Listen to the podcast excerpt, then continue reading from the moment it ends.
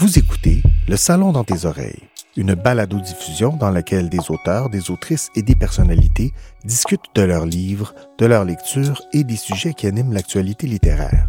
Les enregistrements ont été faits lors du dernier Salon du Livre de Montréal en novembre 2020. Ce contenu est aussi disponible en vidéo sur www.salondulivredemontréal.com. Bonne écoute et bonne lecture.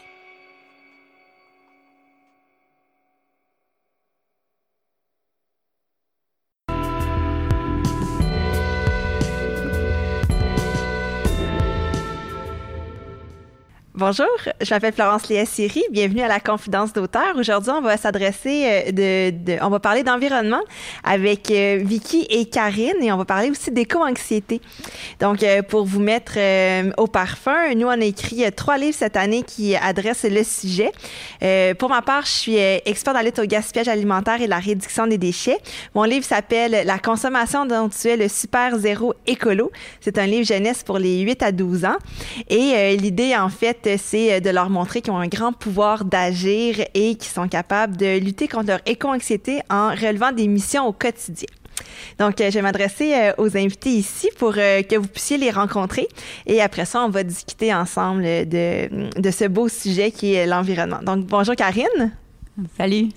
Enchantée. Est-ce que tu peux nous parler de ton parcours et nous présenter rapidement ton livre, s'il te plaît? Oui, bien sûr. donc, je suis ben, de formation, je suis psychologue. Euh, je suis aussi facilitatrice en pleine conscience et je dirais que c'est un peu à la jonction de ça qu'a émergé euh, une, euh, un intérêt pour moi l'éco-anxiété, puis je dirais peut-être aussi de ma propre, de mes propres préoccupations pour la santé de la Terre. Donc voilà, c'est un peu ce qui m'a amené à écrire ce bouquin-là qui s'appelle Apprivoiser l'éco-anxiété et faire de vos éco-émotions un moteur de changement. Puis c'est un bouquin qui explore un peu cette idée-là que euh, on a des préoccupations face à cette menace-là qui est bien réelle. Puis euh, je dirais ce qui m'a vraiment inspiré, c'est de trouver cette, euh, cette jonction-là entre prendre soin de soi puis prendre soin de la terre, puis comment les deux sont absolument indissociables. Oui. Donc c'est un peu cette, cette exploration-là, ce bouquin-là. Super, on va y revenir. J'ai Merci. hâte d'en parler. Bonjour Vicky. Bonjour. Donc, est-ce que tu peux nous parler euh, de, ton parcours et de nous présenter ton livre, s'il te plaît? Ben oui, ben moi, en fait, euh, il faut commencer, on retourne il y a cinq ans, cinq, six ans. En fait, euh, j'étais surconsommatrice. J'étais la, plus grande surconsommatrice dans la ville, je pense. Puis, dans le fond, je vivais comme la majorité des personnes qui allaient à l'université à ce moment-là. Je sortais beaucoup, je dépensais beaucoup. Puis un jour, je suis arrivée, j'ai vu mon compte en banque, ma marge de crédit avait atteint un seuil de 10 000 d'endettement. Puis euh, à partir de ce moment-là, j'ai tout revu mes habitudes de vie, j'ai tout euh, revu de A à Z, mes habitudes de consommation, mon budget. Je me suis mis à penser différemment. Donc, euh, je suis vraiment passée en fait de surconsommatrice à minimaliste. Puis j'ai lancé un blog où ce que je parle de mes astuces, de mon style de vie, pour inspirer justement les gens à peut-être vivre différemment. Et justement cette année, j'ai lancé mon livre Vivre avec moins pour faire place à l'essentiel. C'est super intéressant. Puis ce que j'aime, c'est que c'est des sujets qui peuvent être très inconfortables à aborder. Mais je pense que dans chacune de nos approches, on, a une approche qui est très douce, qui est même plaisante pour euh, initier au changement. Donc, euh, c'est ce qu'on va aborder aujourd'hui. Euh, j'avais envie de partir d'une citation de mon livre sur la définition de l'éco-anxiété que je fais aux enfants. Parce que souvent, ce terme-là peut être très, très intimidant. Il y a des gens qui vont pas du tout se sentir concernés, puis d'autres qui vont se sentir vraiment accablés par cette émotion-là. Donc, je vous fais une petite définition, puis après ça, Karine, je serais curieuse que tu précises ou que tu corriges la définition que j'en ai fait pour les enfants. Vous allez voir, j'ai fait un parallèle entre des, euh, changements climatiques, des catastrophes climatiques et euh, des euh, émotions qu'on peut ressentir aussi pour que ça soit plus concret qu'est-ce que ça peut être l'éco-anxiété. Donc, t'est-il déjà arrivé d'être envahi d'un tsunami d'émotions, de ressentir un incendie dans ton ventre ou d'avoir des yeux inondés de chagrin lorsque tu penses à la santé de notre planète? Ce malaise se manifeste souvent par un profond sentiment d'impuissance, de colère ou même d'angoisse face à l'avenir de notre planète.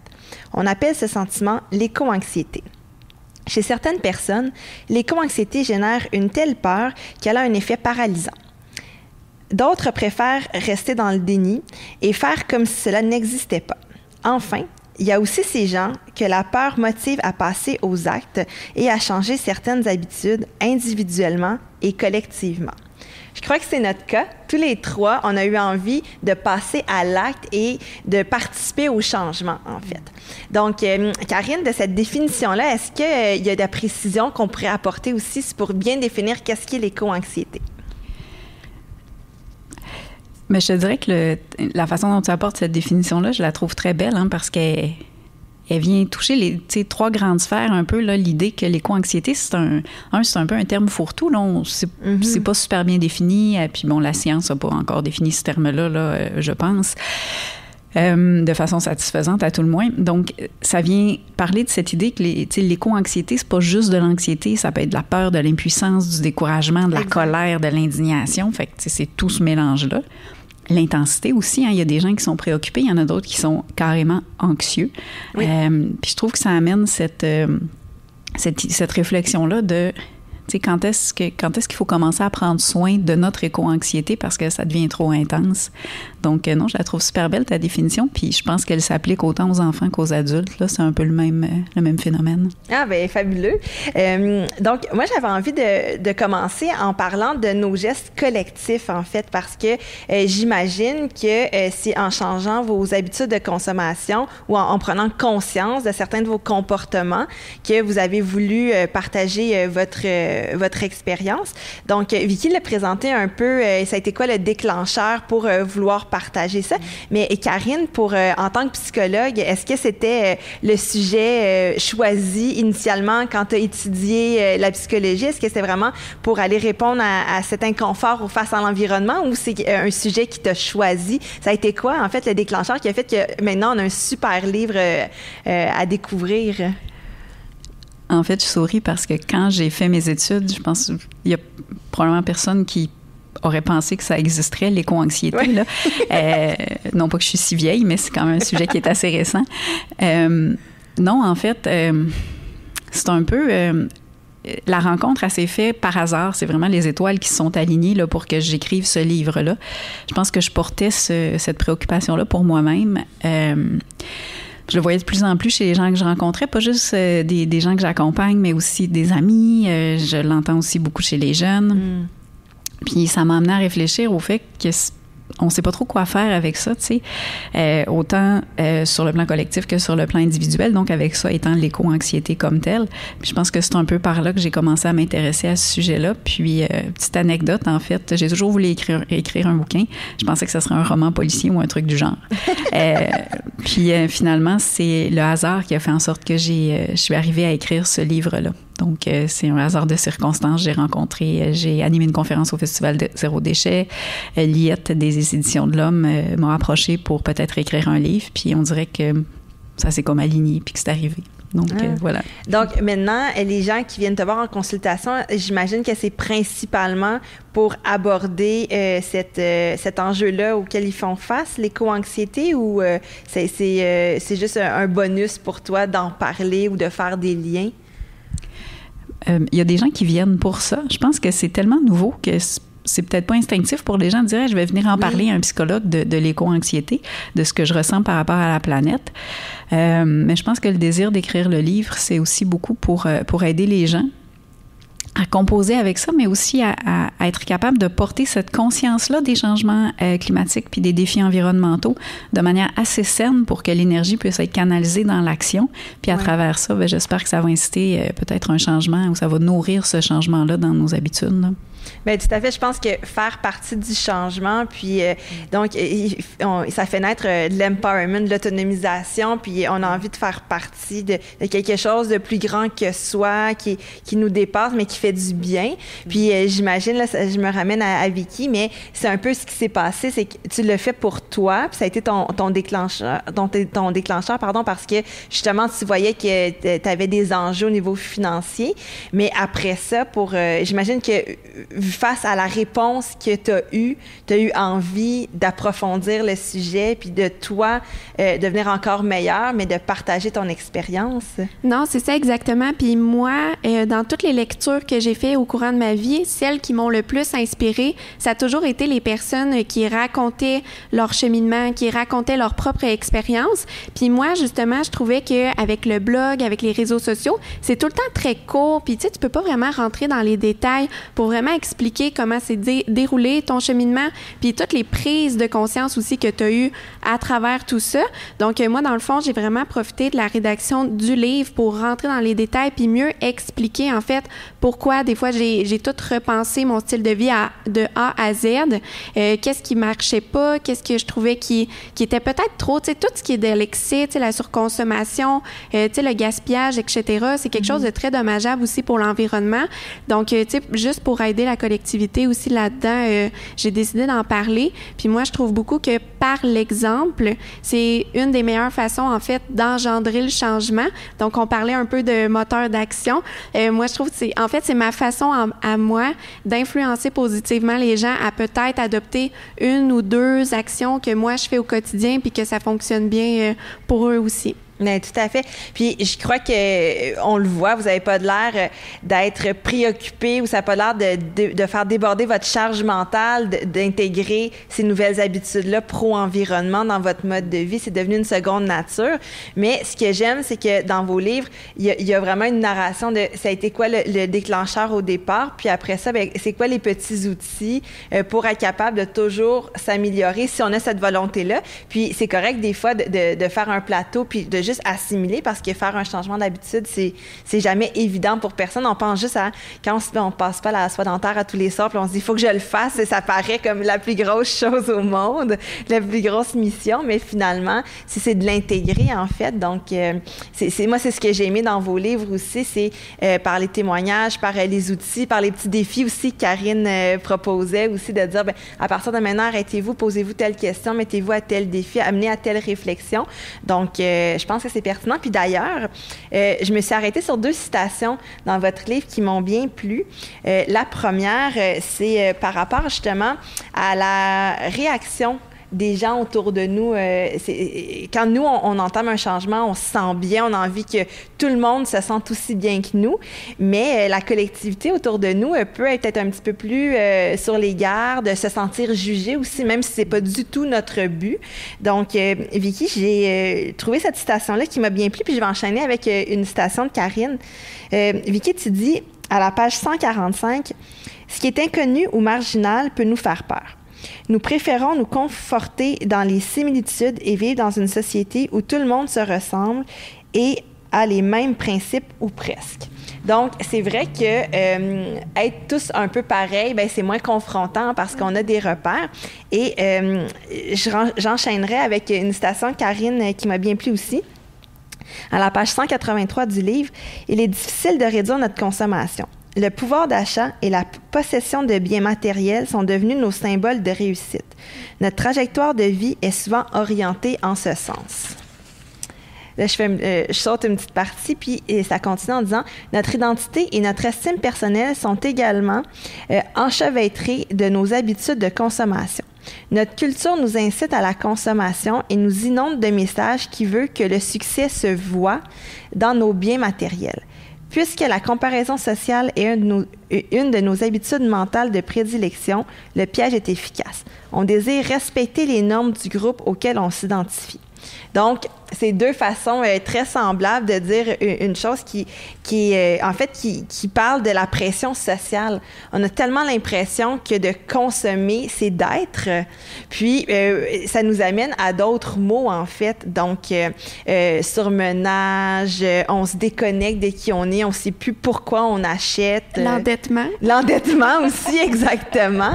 Donc, Karine, je serais vraiment curieuse de t'entendre sur comment est-ce que euh, l'éco-anxiété peut, euh, pas l'éco-anxiété, pardon, la surconsommation peut avoir euh, des effets sur l'éco-anxiété. Est-ce que la surconsommation, lorsqu'on réalise l'ampleur qu'elle prend dans notre vie, peut avoir un, effet néfaste ou au contraire peut-être positif sur l'éco-anxiété? Comme c'est quoi le, mécanique humain, le mécanisme humain peut-être à ce sujet-là? La question est super intéressante. En fait, euh, je pense que la surconsommation, euh, elle a un impact sur l'éco-anxiété. Euh, le jour où on devient conscient, puis Vicky, tu le nommais bien tantôt, hein, le, comment le, coût environnemental de notre surconsommation. Tu sais, on est dans un modèle, une espèce de machine où on, on achète, on consomme, on gaspille, on jette, on travaille pour pouvoir accumuler des sous, pour acheter encore plus, consommer encore plus.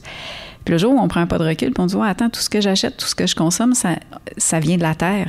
Mm. Et on exploite les ressources de la terre pour pouvoir créer tout ça, que tout ce que je peux acheter, tout ce que je peux consommer. Euh, puis quand on commence à réaliser ça, évidemment, on peut devenir euh, éco-anxieux. Parce que on n'est pas tout seul à faire ça. On est, euh, puis vous l'avez bien nommé, hein, on est des tonnes et des tonnes de gens à faire ça. Euh, qu'on se rend compte que tous ces gens-là qui consomment, ben, ils ont tous un impact. On a tous un impact sur la Terre. Donc, évidemment, cette conscience-là peut nous amener à être éco-anxieux. Euh, puis je pense aussi, euh, puis tu l'évoquais là euh, avec beaucoup de justesse, hein, comment notre identité, elle est liée à notre pouvoir d'acheter des affaires puis de posséder des biens. Puis ce que ça fait, c'est que ça nous ça, engendre des valeurs. on va investir des actions qui vont dans ce sens-là. Fait que je vais travailler encore plus pour pouvoir me payer des beaux gros voyages, pour pouvoir me payer plein, plein de belles choses. Mais ça nous déconnecte de d'autres valeurs comme la connexion à la terre, la connexion aux autres. Puis évidemment, on sait que plus on, est déconnecté de ça, plus on perd de vue que la nature, elle est belle, elle est importante, il faut la protéger, puis elle nous nourrit parce qu'on est intrinsèquement lié à la nature. Ouais quand on se déconnecte de ça, ben, on devient plus éco-anxieux, on devient plus stressé. Et à l'inverse, quand on nourrit ces valeurs-là, ben, ça, ça cultive notre bien-être. Puis ça a ce super bel effet aussi de protéger la Terre. Fait que ça réduit notre anxiété. Bien, c'est, vraiment très pertinent. On oublie à quel point, euh, des fois, on se dit, il faut que je sorte de la ville pour aller me reconnecter à la nature, puis on revient, puis on est changé. Donc, l'impact de la nature, euh, ou même serrer un arbre dans ses bras, là, ça, ça, paraît ridicule, mais en, en réalité, on revient, puis on est changé avec une c'est un petit geste, en fait. Donc, euh, Vicky, je serais curieuse aussi de t'entendre par rapport à la collectivité. Euh, j'imagine que tu as fait face à des enjeux. Euh, peut-être qu'il y avait des réactions un peu plus négatives. Ça a été quoi tes grands défis dans ton quotidien face à ta famille, à, ton conjoint? Et, quels ont été les plus grands enjeux qui ont fait que ça n'a pas été aussi facile le changement que tu le voulais pour toi, en fait? Ben en fait, c'est assez curieux parce que quand que j'ai commencé mon processus, en fait, dans la même semaine, j'ai tout changé du tout au tout. Donc, je suis vraiment passée, en fait, de Vicky qui avait 50 paires de talons hauts, qui avait 30 manteaux. Donc, du jour au lendemain, euh, lorsque j'ai décidé, en fait, de vivre avec moins, de faire du désencombrement, de retourner à l'essentiel, les gens, en fait, que je côtoyais, ils ont vraiment pris ça curieusement. Euh, peut-être qu'il y a eu du jugement. Euh, J'étais pas dans leur tête, je pourrais pas dire, mais j'ai vraiment senti comme une espèce de, de sentiment comme, comme quoi les gens, peut-être, ne croyaient pas en ce changement ou que ça allait être que temporaire puis que ça, que ça n'allait pas durer. Donc, euh, c'est plus ça, en fait, les perceptions que j'ai eues au début, au départ de mon cheminement. Puis, par la suite, il y a eu vraiment comme, euh, tu sais, les gens ont commencé à voir que je commençais à changer. Euh, puis, ça a été aussi d'informer les gens, tu sais, parce que quand on change tout son mode de vie, ben, tu sais, je pense aux fêtes, Noël, nos anniversaires, Pâques, la Saint-Valentin, toutes les fêtes commerciales qu'il peut y avoir. Ben ça, c'est énormément de changements quand on décide de vivre avec moins. Donc, on tu sais, les, cadeaux, etc., ça devient plus nécessaire, c'est plus notre réalité. Mais qu'est-ce qu'on dit aux personnes qu'eux autres, ça fait partie de leur réalité? Moi, ce que je pense, c'est qu'il faut vraiment respecter ces personnes-là aussi dans leurs croyances puis dans leurs valeurs, puis de juste les informer sur ton cheminement à toi, pourquoi tu fais ça. Puis moi, je pense que c'est vraiment en expliquant gentiment, sans imposer son mode de vie, que c'est vraiment là que peut-être on va venir semer une graine euh, dans l'esprit des gens, puis que peut-être ils vont être conscientisés un petit peu à faire différemment en fait. Mais euh, c'est sûr que vraiment la vie d'autrui, ça a vraiment été un très gros enjeu. J'ai ressenti beaucoup de pression sociale aussi. On en parlait justement tantôt les gens sont tellement habitués d'être dans la surconsommation. C'est tellement comme la seule la, seule façon de vivre qu'on connaît, que euh, justement, quand tu veux aller à l'encontre de ça, c'est là que tu peux avoir euh, des, des, discours un peu euh, particuliers sur ton mode de vie.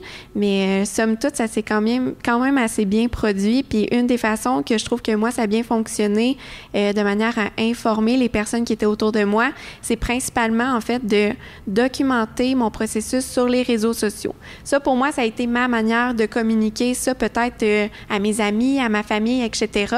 Mais, euh, tu sais, il y, a différentes il y a différentes façons, en fait, d'informer notre famille ou etc. Si on veut faire euh, du changement, une petite discussion ouverte là, le samedi soir avec une petite bouteille de vin là, hors Covid là, mais euh, ça peut être intéressant. Euh, ça peut même mener à des débats puis peut-être même instaurer le changement aussi dans sa famille. Donc c'est intéressant.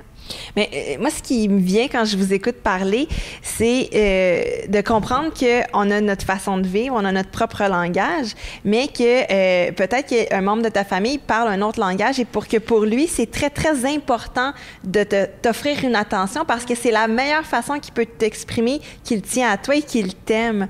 Donc, des fois, de, de, de rejeter euh, ça, ben, c'est de dire à la personne, ben, je rejette ta façon de m'aimer. Donc, ça peut être très confrontant et c'est là qu'il peut avoir des affronts. J'imagine que c'est commun, tu sais. Puis, euh, les gens, même si ça les concerne pas, c'est là qu'ils vont se sentir jugés parce que non seulement ils se sentent rejetés, mais en plus, ils sentent qu'ils ils sont inadéquats dans la façon de communiquer. Donc, c'est beaucoup de perturbations pour les autres qui, qui, qui voient que oui, tu peux être bien, que la personne euh, qui, qui, qui réalise son éco-anxiété euh, décident de poser des changements, mais s'ils n'arrivent pas à communiquer avec eux, ben euh, ils n'ont plus de repères, en fait, donc ça peut être complexe. Puis euh, ça m'amène d'ailleurs, ma motivation d'écrire le livre, moi, ça a été suite à un prix que j'ai gagné. Il y a beaucoup de jeunes qui m'ont appelé pour me questionner sur l'environnement ou sur l'éco-anxiété ou, ou ils faisaient un travail sur le zéro déchet ou sur ma démarche personnelle. Et à la fin de tous les messages, j'en ai reçu des dizaines, là, il y avait un point commun de tous les enfants il me demandait s'il y avait de l'avenir. Donc, je crois que la façon dont on aborde des problématiques peut être très, très importante. Puis moi, ça m'a énormément perturbée. je suis capable de vous en parler sans pleurer, mais ça a pris plusieurs semaines et même mois parce que je me disais, mais notre langage qu'on utilise pour poser soit des changements ou pour euh, s'inquiéter, manifester notre éco-anxiété, peut avoir des répercussions. Un adulte fait plus la part des choses, mais un enfant, ben, peut être très, très perturbé, puis ils se disent, mais attends, moi, j'entends dire que dans 50 ans, il n'y aura plus d'eau potable. Il, il, manque de nuances, en fait. J'imagine que c'est quelque chose qu'on peut voir souvent aussi euh, dans le discours de, de, gens qui viennent vous voir pour euh, parler de, de leur, leur changement ou de leurs préoccupations. Euh, oui, puis en fait, je pense pas que c'est juste les enfants qui peuvent avoir une vision assez dystopique ou catastrophique du futur. Là, euh, le, message qu'on a, en fait, on est dans une société aussi où, euh, avec les médias, la télé, euh, souvent ce qu'on a, c'est plus les, la formule catastrophique, le, le truc bien court puis bien spectaculaire. Là, le, le, les images du feu de forêt ou bon, des, des, animaux qui ont souffert. Là, des, donc, ça peut être... Puis c'est très, très complexe, hein, le et de comprendre les défis environnementaux. Fait que ouais, on peut des fois manquer de nuances puis avoir ce, feeling-là qu'il n'y en a pas d'avenir.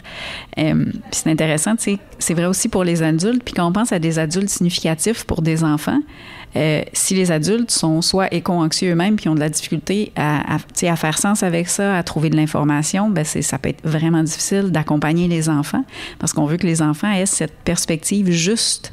Euh, oui, c'est sérieux, puis il faut faire quelque chose, puis il faut le faire maintenant mais c'est pas. Euh, tu sais, la fin n'est pas nécessairement proche. Si on se mobilise maintenant, il peut y en avoir de l'espoir. Mais pour être capable de traduire ça dans un langage qui n'est pas non plus euh, plein de licornes, plein d'arc-en-ciel, euh, il faut être capable de, de, de se gérer soi-même, de comprendre ce que c'est, de se réguler, puis de trouver des façons de le communiquer. C'est pas simple. Non, tout à fait. Puis je crois que c'est ce qui unit nos trois livres, en fait, c'est euh, qu'on a abordé euh, la problématique avec un grand pouvoir d'agir. Donc, de dire, on a tous un pouvoir, c'est celui d'agir, puis euh, de trouver la façon qu'on peut agir individuellement ou dans la collectivité. Euh, pour les enfants, ce que j'ai choisi, c'est de faire un livre activité, de donner des petites missions du quotidien où enfants et parents pouvaient être impliqués, euh, de mettre aussi beaucoup d'illustrations pour rendre ça joyeux. Karine, toi, dans ton livre, il y a justement des, petits arrêts, des petites pensées. Est-ce que tu veux nous en parler rapidement? Mm. En fait, ce qui me vient en tête quand tu... Euh, puis je trouve que le parallèle est intéressant, comme pour les enfants, il faut les amener à agir parce que c'est à travers cette... c'est la capacité à agir qu'on peut avoir un espoir qui fait du sens. C'est-à-dire, c'est pas juste un espoir passif, là, c'est un espoir actif dans lequel on s'engage. Exact. Les, les petites pauses dans le bouquin visent à ça un peu. Puis c'est autant des pauses pour prendre soin de soi, donc, apprendre à apprivoiser ses émotions, apprendre à gérer aussi notre cerveau, là, qui des fois nous donne, nous joue des tours, là, euh, puis qui peut nourrir l'anxiété, euh, mais aussi à, prendre des actions pour protéger la planète. Puis il y a différentes façons de faire ça. Tu sais, il y a euh, des actions en, lien avec la nature, avec notre consommation, avec justement réduire notre gaspillage. Donc, j'offre un paquet d'outils avec l'espoir que les gens vont connecter avec certains de ces outils-là, puis ils vont pouvoir les mettre en place. Là. Non, c'est intéressant. Puis Vicky, ben, j'ai envie de te donner euh, le mot de la fin.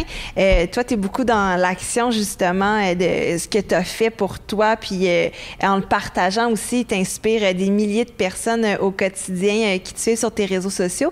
Donc, ça serait quoi pour toi un beau moteur d'action pour entamer un changement, puis s'intéresser à, à avoir une nouvelle vision de ses propres habitudes de consommation? Bien, peut-être commencer par se remettre en question puis tout voir c'est quoi les actions qu'on pose au quotidien, puis pourquoi on pose ces actions-là, d'essayer de comprendre pourquoi on se fait tout le temps notre café le matin, pourquoi on ressent le besoin de tout le temps prendre la voiture pour aller acheter quelque chose, est-ce qu'on en a vraiment besoin?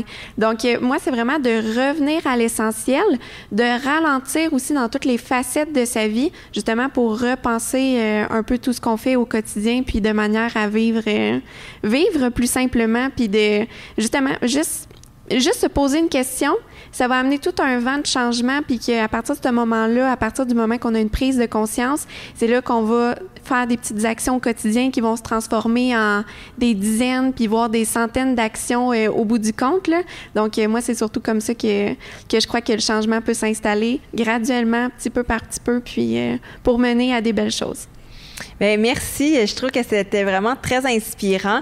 Puis, euh, vous offrez plein d'outils euh, dans votre livre pour que la démarche et le changement se fassent dans la bonne humeur, dans la joie aussi, et que ça ne soit pas euh, un ajout à la charge mentale pour que les gens craquent sous toute cette pression. Au contraire, c'est de démontrer que ça se peut, chaque chose en son temps, et surtout que chaque démarche, elle est unique. Donc, de s'écouter soi-même. Puis moi, c'est ce que j'ai aimé aussi dans vos livres. Donc, merci beaucoup. Je vous invite à vous euh, les procurer, euh, que ça soit euh, en librairie via la plateforme du Salon du Livre ou aussi à les demander dans votre dans votre communauté à la bibliothèque. ben, est-ce que vous aviez quelque chose à rajouter en terminant pour un petit mot pour vendre votre livre là pour que les gens disent je, dois absolument me procurer ce livre là. En fait, j'aurais le goût de dire il faut pas absolument se le procurer, dans la mesure où euh, si ça parle, ça résonne, puis si on sent que c'est quelque chose de lourd, nos préoccupations pour l'éco-anxiété, ben, ça peut être un des outils. Super. Puis moi, en fait, c'est si la personne a envie de changement, juste d'être inspirée, d'avoir des nouvelles sources d'inspiration, puis de voir peut-être euh, notre quotidien d'une manière différente, bien à ce moment-là, peut-être ce serait une lecture intéressante euh, pour revoir les choses du quotidien. Bien. Merci. Merci à vous. Ben, merci à vous, les filles. Bonne lecture euh, à tous.